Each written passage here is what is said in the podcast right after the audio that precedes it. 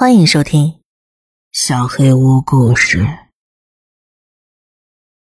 空椅子，我们很迷信，每个人都是。妈妈、爸爸、爷爷奶奶，还有老师、邻居们、篮球教练，还有公交车司机。我们的生活遵守着大量看似无意义的古老传统。而坚持这么做的原因其实很简单，那些老规矩从不让人失望，只要我们好好听进去并且遵守就行了。而且也并非每一条都像夜晚的空椅子那样令人不安，有些只是需要注意征兆就可以。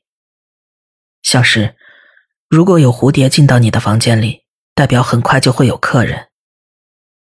还有一些是可以让你的生活轻松点的小技巧，比如。要是希望客人离开你家，试着在他们的鞋子里放点盐。然而还有一些，就让人感到不安了，比如把身体靠在栏杆上，恶魔就会把你抓到地底。只是这一条我们无法证实真伪。如我所说，这样的小规则数不胜数，大人们总是不断重复着这些话，确保没人会忘记。而我这辈子听到最多次的。则是与椅子有关。夜晚来临时，绝对不能让卧室里的椅子空着。在我小时候，父亲每晚都会重复这句话，像个虔诚的教徒。母亲则会在傍晚时过来确认我有把书包、课本，或者只是一件衣服放在了椅子上。那是我房间里唯一一张椅子。随着我逐渐长大，他们不再需要提醒我。那句话已经深植在我的脑海。不过，我仍会在夜里听到母亲的脚步声。我猜，她想要确保我不会有任何深夜到访的客人。即便长大一点之后，我还是不懂为何我认识的每一个人都严格遵守着这些规矩。我觉得最简单的解决办法就是干脆不要在卧室里放椅子，反正卧室里有床，除了做功课之外，根本不需要椅子。然而，这也不能算解决方法。在卧室里放椅子当然是有原因的。就算这里的人再害怕晚上空着椅子，他们对于不放椅子在卧室会发生什么更感到焦虑。你希望有个空间留给那些可能来访的人，但并不希望他们不请自来。大概就是类似这种奇怪的观念，也无法判断到底是什么时候开始的。我猜是很久之前有人瞎编的吧。某人可能把椅子移出了卧室，接着发生了恐怖的事情，所以他们冒险留下椅子，并在夜晚来临时在上边堆满东西。我一直不太在意这些传统和迷信，直到我发现，不遵守他们会带来什么后果。想让群体中每个人都好好遵守规矩是不可能的，有些人生来就是要与社会文化背道而驰。追求危险，热衷炫耀，喜欢肾上腺素飙升的刺激。还有些人从小就不怎么听话，更别指望长大后会有所改变了。尤其是当他们听过各种各样的恐怖故事之后，觉得别人口中的恐怖，其实并不是自己认知里的恐怖。我想，现在大部分孩子都觉得这些传统只是父母让他们维持房间整洁的手段罢了。当然，还有些人会故意空着椅子，甚至极力渴望着夜晚到访的客人。他们觉得自己很勇敢，我们则当他们是警示故事，因为后来，他们全都会后悔。我最熟悉的故事是关于比利·塔克的。比利从不把老一辈说的那些规矩放在心上，他最热爱的就是试探和挑战命运。在比利还跟父母同住时，他们极力保障他的安全，尽管他对此嗤之以鼻。而随着时间推进，他搬离加州，并在我家这条街上买了属于自己的房子。那是第一个他独自度过的夜晚。我猜，他大概忘了椅子这回事，或者他就是想看看，如果不遵守那些从记事起就被塞进他脑子里的规矩会怎样。第二天，我看到出来拿信件的他满脸的疲惫和不安。他告诉我，房子里还有其他人在，但那是不可能的。这附近从来没有过非法闯入事件。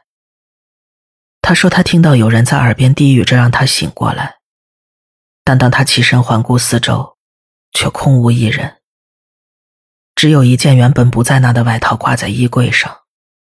那可能是我妈吧？你知道，他总爱瞎操心。说完，他干笑了两声。那是第一天，之后比利几乎不曾离开他的房子。我有看到他的父母帮他带食物和日用品过来。但再也没在家门外见过他了。显然，他慢慢的迷失了自己。一个礼拜之后，他的父母发现他在卧室的衣柜里上吊自杀了。这是个让人心碎的悲剧，但我并不完全相信这跟空椅子有关。这里的人都知道，比利一直是个喜欢惹麻烦的人。然而，相信与否其实并不重要。我开始真正融入了这片区域。无论我到底害不害怕那张空着的椅子，只要还住在这个充满传统与迷信的奇怪的地方一天，我就会完全服从这些规则，哪怕只是为了我的父母。而我也确实做到了，做了那么多年，直到我搬到很远很远的地方。大城市的生活跟我想象中一样。与过去的一切都大相径庭，我突然拥有了从未感受过的自由。一开始我感到惶恐不安，有那么多地方可以去，那么多事情可以做。但是，一段时间之后，我就明白，这里就是我的归属。我交了新朋友，租了个单间，对自己也有了新的认识。当然，那些我听了一辈子的规矩仍然在脑海中。即便我已经离乡下很远很远，我觉得某种程度上，一部分的我是相信那些传统迷信的，但是我从没想过他们会跟着我一起离开老家。直到那一晚，那天跟朋友去喝了点酒，我到家很晚，眼睛几乎睁不开了，我立马倒在了床上。最后一点意识捕捉到的是。耳朵听到椅子上的包滑到了地上，直觉告诉我应该去把它捡起来，但酒精与疲惫让我觉得不捡也无所谓。有时候，人应该相信自己的直觉。当我被声音吵醒时，外面仍然一片漆黑，听上去是屋里有人在走动。一开始我并没有多在意，有那么一刻。我忘了自己现在是一个人住了。想到这一点之后，我立刻睁开了眼睛，心跳加快到我逼迫自己调整呼吸节奏，鼓起所有勇气，我悄悄坐起来观察周围，空无一人。至少在窗外洒进的些微月光下，我没看到任何人。我起身开灯。试着缓解紧张的情绪。单间的优点之一就是它没有多少可以躲藏的空间。灶台后方、床底下、浴室里，都检查过了，没有任何迹象显示有人来过。直到我看向门口的衣帽架，我的外套大部分都是黑色，所以我并没有一眼就留意到，那里有一件不属于我的外套。还有一顶不属于我的黑色礼帽，身体禁不住颤抖起来。而当我的视线移向地板，看到了一双沾着泥土的黑色皮鞋。谁？我对着空荡荡的房间发问，没有回应。我报了警，警察检查了每一个角落，没有一丝一毫闯入的迹象。当他们到达时，外套和鞋子已经不见了，但是我仍然能看到地板上残留的泥土痕迹。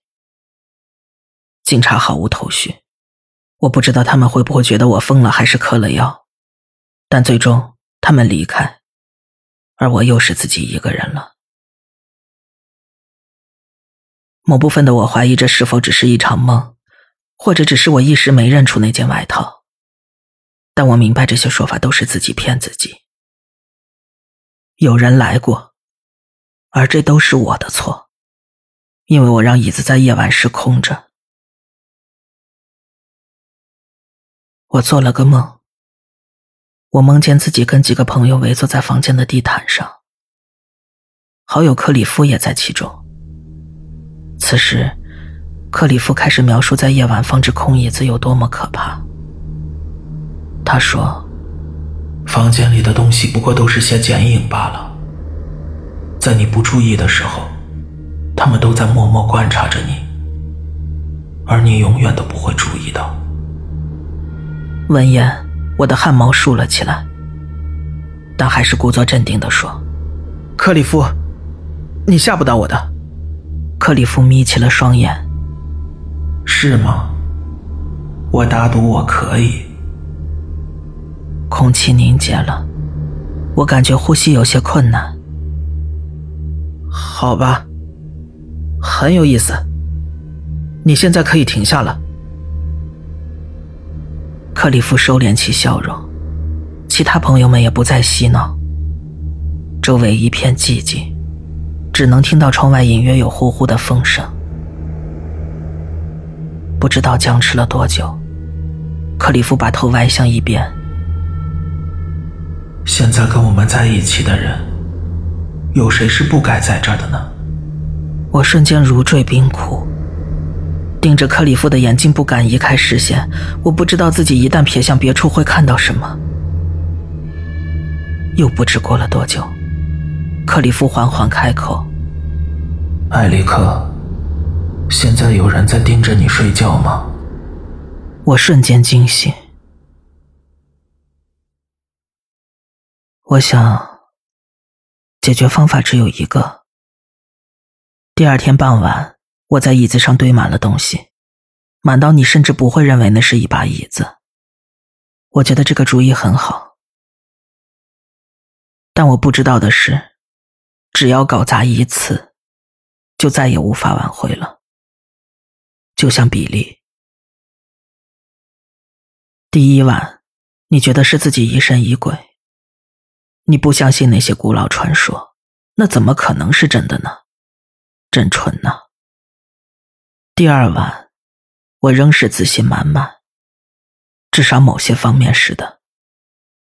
恐惧仍然很真实的存在，但是我相信自己已经有了解决方法。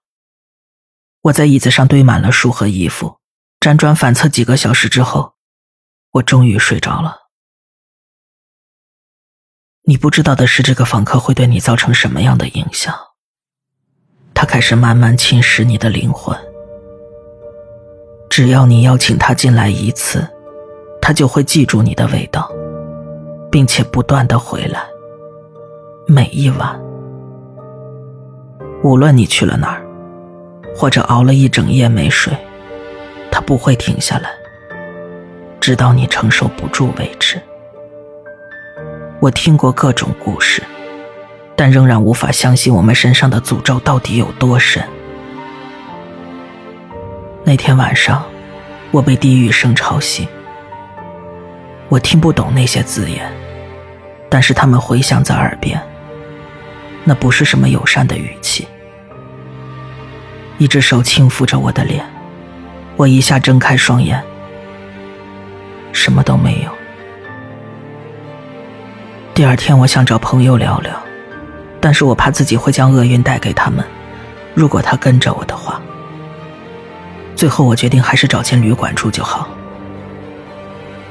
那晚，我在听到一个空旷的笑声时醒了过来。笑声一直存在，直到太阳升起。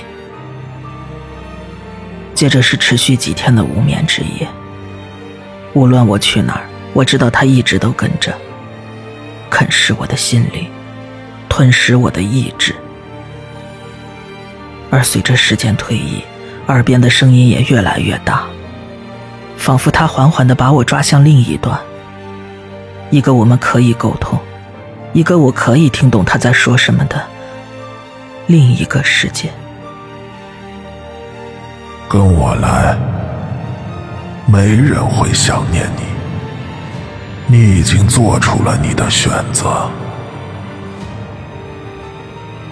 他的声音无处不在，从无休止的耳语和大笑，直到我人生中的每一刻都枯竭成空无的颜色。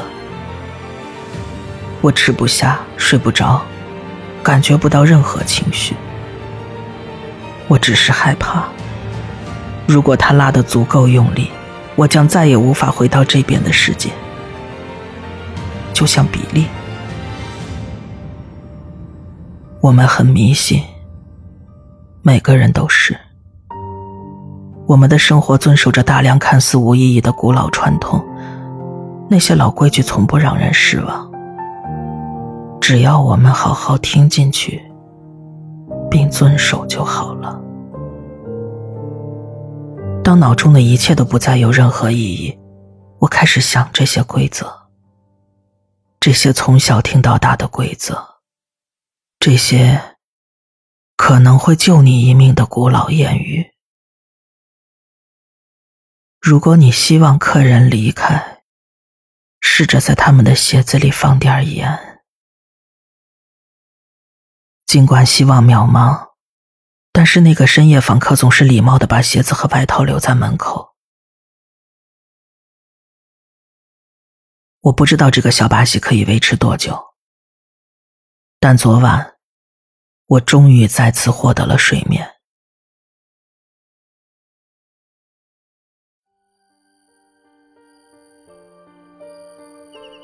本期小黑屋故事就到这里。如果你做噩梦的话，没有关系，我会来把它吃掉的。我是小黑屋的墨，那我们梦里再见了。